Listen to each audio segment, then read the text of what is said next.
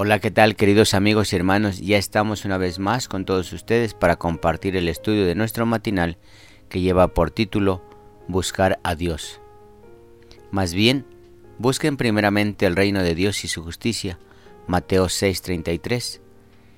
Ningún apóstol o profeta pretendió haber vivido sin pecado.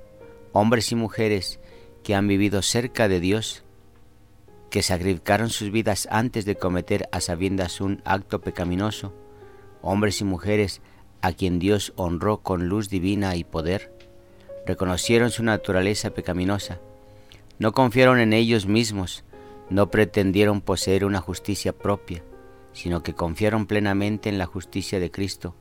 Así debe ser con todos los que contemplan a Jesús. Cuanto más nos acercamos a Él, cuanto más claramente discernimos la pureza de su carácter, tanto más claramente veremos la gravedad del pecado y tanto menos tentados nos sentiremos a exaltarnos a nosotros mismos. Nos esforzaremos continuamente para acercarnos a Dios y confesarnos nuestros pecados con dolor y humillación ante Él. En cada paso que avancemos en la senda cristiana, nuestro repetimiento será más profundo. Nos daremos cuenta de que solo Cristo es autosuficiente y haremos eco de la confesión del apóstol. Y yo sé que en mí, esto es, en mi carne, no habita el bien, pero lejos esté de mí gloriarme, sino en la cruz de nuestro Señor Jesucristo, por quien el mundo ha sido crucificado, para mí, yo, para el mundo. Romanos 7:18 y Gálatas 6:14. Permitamos que los ángeles escriban la historia de nuestra guerra contra el pecado y registren nuestras oraciones y lágrimas, pero no permitamos que Dios sea deshonrado por la declaración hecha por labios humanos. No tengo pecado, soy santo. Los labios de una persona que de verdad haya sido santificada nunca pronunciará tan presuntuosas palabras. Mírese en el espejo de la ley de Dios aquellos que se sientan inclinados a hacer una elevada profesión de santidad.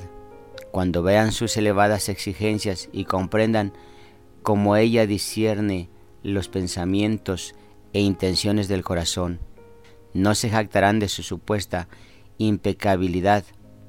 Si decimos que no tenemos pecado, nos engañamos a nosotros mismos y la verdad no está en nosotros. Si confesamos nuestros pecados, Él es fiel y justo para perdonar nuestros pecados y limpiarnos de toda maldad. Si decimos que no hemos pecado, lo hacemos a Él mentiroso y su palabra no está en nosotros. Primera de Juan 1.8.10 si permanecemos en Cristo, si el amor de Dios habita en el corazón, nuestros sentimientos, pensamientos y acciones estarán de acuerdo con la voluntad de Dios. El corazón santificado está en armonía con los mandamientos de Dios. Gracias Señor, porque nos das esa oportunidad de arrepentirnos y de gloriarnos bajo tu gracia. Señor, ayúdanos para que tú nos limpies de esos malos pensamientos. En el nombre de Jesús. Amén. Nuevamente, síguenos acompañando con el estudio de nuestro matinal que nos llevará de vuelta al hogar.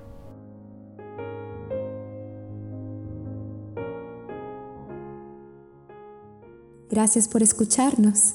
Puedes encontrarnos en SoundCloud como Podcast 7 Day.